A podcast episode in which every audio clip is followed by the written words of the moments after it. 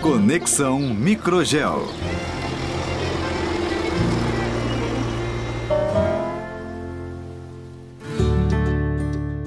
Olá, aqui é a Kroll e essa é a segunda temporada do Conexão Microgel. Sejam bem-vindos! No episódio de hoje, vamos conversar sobre a microbiologia do solo. Stefania de Andrea, da área técnica da Microgel, fala pra gente um pouco sobre esse assunto que vem aparecendo cada dia mais. Seja bem-vinda, Stefânia. Obrigada, Kroll. É um prazer estar aqui para poder contribuir para o conhecimento dos nossos ouvintes. Eu quem agradeço a sua participação. Para começar, vamos falar um pouco da biodiversidade do solo. Muito se fala sobre esse assunto, mas é fato que em solos agricultáveis acontece a redução dessa diversidade. Como ocorre esse processo?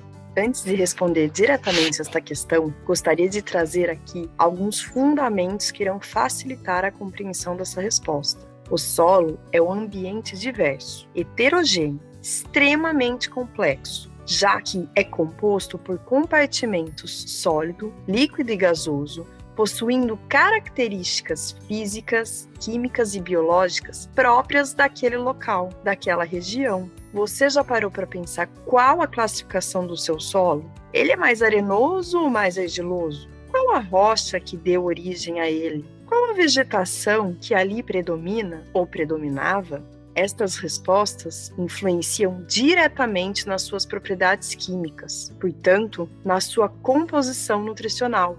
Mas além disso, o solo é dinâmico, isto é, ele sofre variações ao longo do tempo, como por exemplo sendo influenciado pelas oscilações climáticas naturais daquela região. Desta maneira, a combinação de todos esses fatores proporcionam microhabitats distintos, mesmo dentro de uma porção limitada de solo. Essas e outras questões nos fazem refletir e concluir como cada solo, cada metro quadrado de solo é único. Sabemos que o solo é um ambiente que hospeda uma grande quantidade de microrganismos a diversidade e a abundância desses microrganismos do solo podem ser vistas como a causa ou mesmo a consequência das características particulares de cada solo. Por isso, os microrganismos que ali residem também são exclusivos daquela região que o solo se encontra.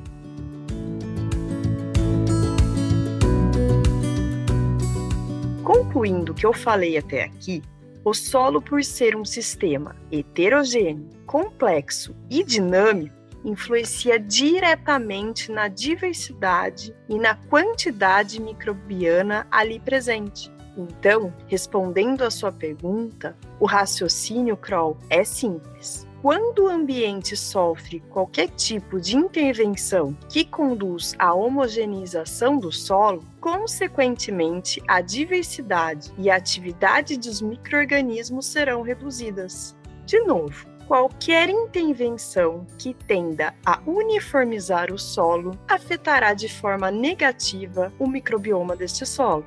Em média, cada grama de solo abriga de 10 milhões a 1 bilhão de células vivas. Isto mesmo, até 1 bilhão de micro-organismos por grama de solo. E a diversidade é estimada em aproximadamente 10 mil diferentes espécies de micro-organismos por grama de solo. Quando ocorre uma homogeneização do sistema, a quantidade de microorganismos pode até ser mantida, mas a diversidade é afetada. Isto é, algumas espécies deixam de realizar suas atividades ou simplesmente deixam de existir. E o modelo da nossa agricultura é uma fonte causadora de reducionismo biótico.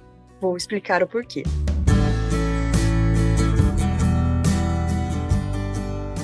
A técnica do monocultivo, anos e anos de monocultivo, é a principal razão da homogeneização das terras, pois naquela área, naquele talhão, é cultivada uma única espécie vegetal. Mais do que isso, é uma única cultivar sendo plantada no mesmo dia, na qual todas se desenvolvem no mesmo momento, atingindo os estágios vegetativos e reprodutivos ao mesmo tempo até o ponto de colheita.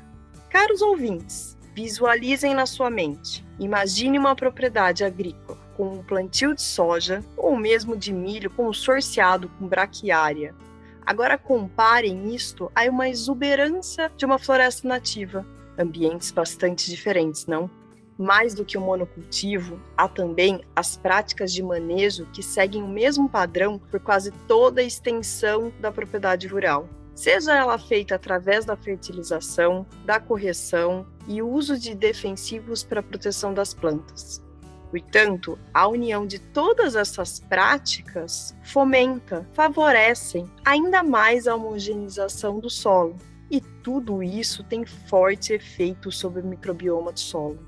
Portanto, Kroll, como a gente pode entender até agora, a agricultura ela promove o processo inverso de um ambiente natural. Enquanto uma floresta é rica em plantas, em diferentes estágios de desenvolvimento, rica em matéria orgânica, e em diferentes compostos e exudados das raízes, a agricultura vem de forma oposta dessas características, propiciando níveis mais baixos da biodiversidade. Hoje, esse conceito já é bastante difundido entre os especialistas da área de microbiologia. Exemplos que comprovam isso são encontrados em diversos artigos nacionais e internacionais. Vou citar um estudo realizado por pesquisadores da Embrapa em uma propriedade da região próxima à Primavera do Leste, no estado do Mato Grosso, aqui no Brasil. Foi obtida uma redução de 75% da biomassa microbiana em um solo cultivado com soja sob o sistema de plantio direto, quando comparado ao sistema nativo da região, o cerradão. Essa redução foi avaliada em até 20 centímetros de profundidade, comprovando então que, mesmo em solo de plantio direto, o impacto da agricultura no microbioma do solo é bastante acentuado.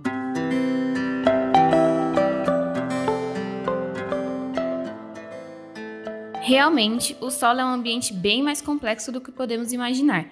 Stefânia, entendendo todo o processo da redução da biodiversidade, quais as consequências essa perda pode trazer para o sistema? Kroll, de acordo com a literatura, é sabido que as plantas são dependentes do microbioma associado a ela e que a diversidade microbiana é fundamental para a manutenção e equilíbrio do sistema. Então, a redução da diversidade microbiana compromete a funcionalidade do solo e o desenvolvimento da planta. Os microorganismos são espécies diferentes entre si, são seres vivos diferentes uns dos outros Portanto, eles desempenham diferentes funções no ambiente que habitam, seja interagindo com os diferentes compartimentos do solo ou interagindo com as plantas, eles garantem assim diferentes serviços ao ambiente. Por exemplo, eles participam do ciclo de vários elementos químicos do solo. Dessa forma, eles influenciam na disponibilidade dos nutrientes às plantas. Eles ainda contribuem para a agregação das partículas do solo, produzem substâncias que estimulam o desenvolvimento vegetal e até produzem compostos antimicrobianos que inibem o crescimento de patógenos. Por isso que quando algum grupo específico de microorganismo deixa de estar ativo, as funções relacionadas a este ficam comprometidas. Consequentemente, o produtor terá um agrossistema menos produtivo, Além disso, passará a demandar maior quantidade de insumos para nutrição e proteção das plantas.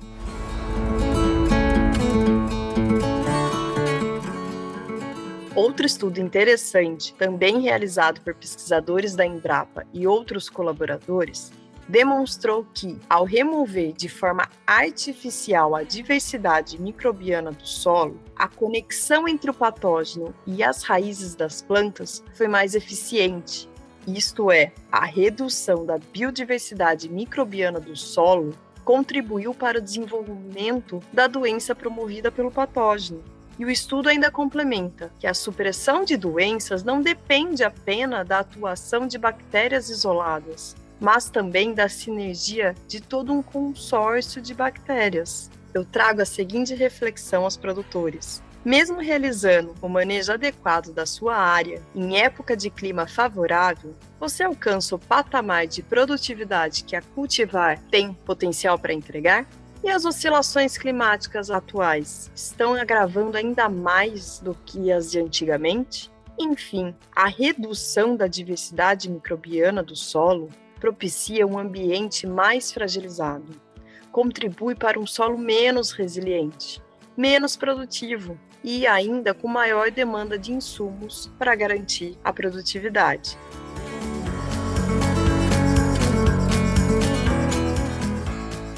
Muito interessantes os pontos levantados e principalmente os estudos trazidos, Stefânia, e vemos é, as plantas cada vez mais dependentes das ações dos agricultores, muito por conta da redução da biodiversidade. Diante dessas consequências, fala um pouco para a gente da importância do manejo biológico do solo.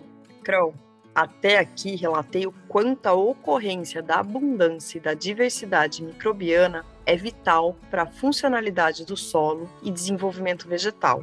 E se de certa forma a agricultura age de forma negativa ao microbioma do solo, passa a ser então fundamental, essencial realizar práticas de manejo que favoreçam a atividade dos microorganismos. O sistema plantio direto, o consórcio de plantas, o uso de fontes orgânicas de nutrientes são técnicas que trazem benefícios ao solo. Entretanto, ainda é limitante sob o ponto de vista biótico os insumos biológicos, como os inoculantes, os biodefensivos, já bastante conhecidos e utilizados pelos produtores, são produtos compostos por poucas espécies microbianas e que agem de formas específicas. Isto é, o inoculante desempenhará seu papel na nutrição vegetal, enquanto um biodefensivo, o papel de um defensivo químico. Mas o manejo biológico vai além disso. É preciso restabelecer espécies diferentes, espécies estas perdidas ao longo dos anos de monocultivo. Estas irão promover um ambiente mais sadio e produtivo, mais resiliente. Isto é a base da agricultura regenerativa. Restabelecer o microbioma do solo, restabelecer uma diversidade de microrganismos diferenciados dos que já estão ali presentes, só é possível através da biotecnologia microgel através do adubo biológico, que é um meio líquido composto por uma alta diversidade e alta abundância de microrganismos. O adubo biológico produzido com microgel disponibiliza ao solo e às plantas mais de 500 espécies diferentes de microrganismos, melhorando o funcionamento do sistema como um todo, agindo nas propriedades químicas, físicas e biológicas, independentemente da cultura cultivada. Uma vez que essa tecnologia disponibiliza uma diversidade de micro-organismos diferentes dos que estão ali, os benefícios também vão ser distintos. Vai haver uma melhora na estruturação física do solo, na maior eficiência nutricional, maior saúde ecológica ao solo e às plantas e, consequentemente, promover uma maior produtividade.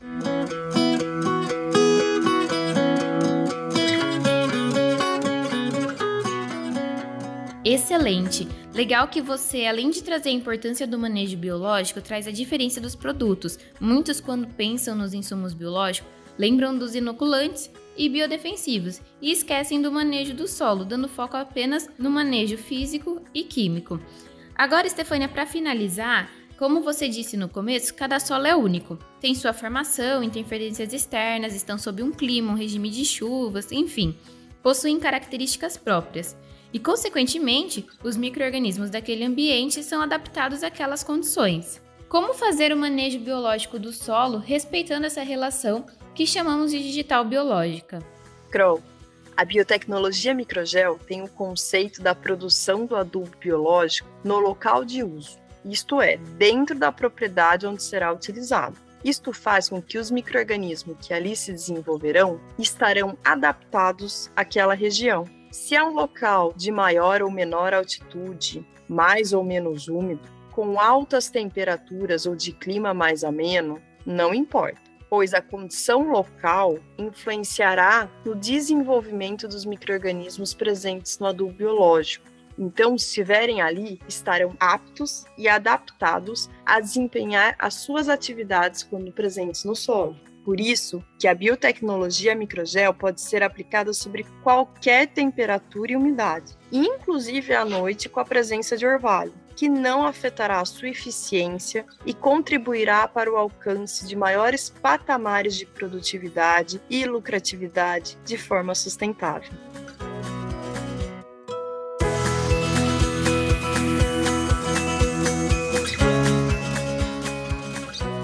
Stefânia, queria agradecer essa aula que você nos deu hoje. Muito obrigada por trazer de forma didática os conceitos e ainda apresentar os estudos. Obrigada, Kroll, e até a próxima. E para saber mais sobre esse e outros assuntos da área, acesse nossas redes sociais, Microgelbiotecnologia. A Microgel é uma empresa 100% brasileira, pioneira no manejo do microbioma do solo, com mais de 20 anos de mercado. Obrigada por acompanhar a gente em mais um episódio e até a próxima!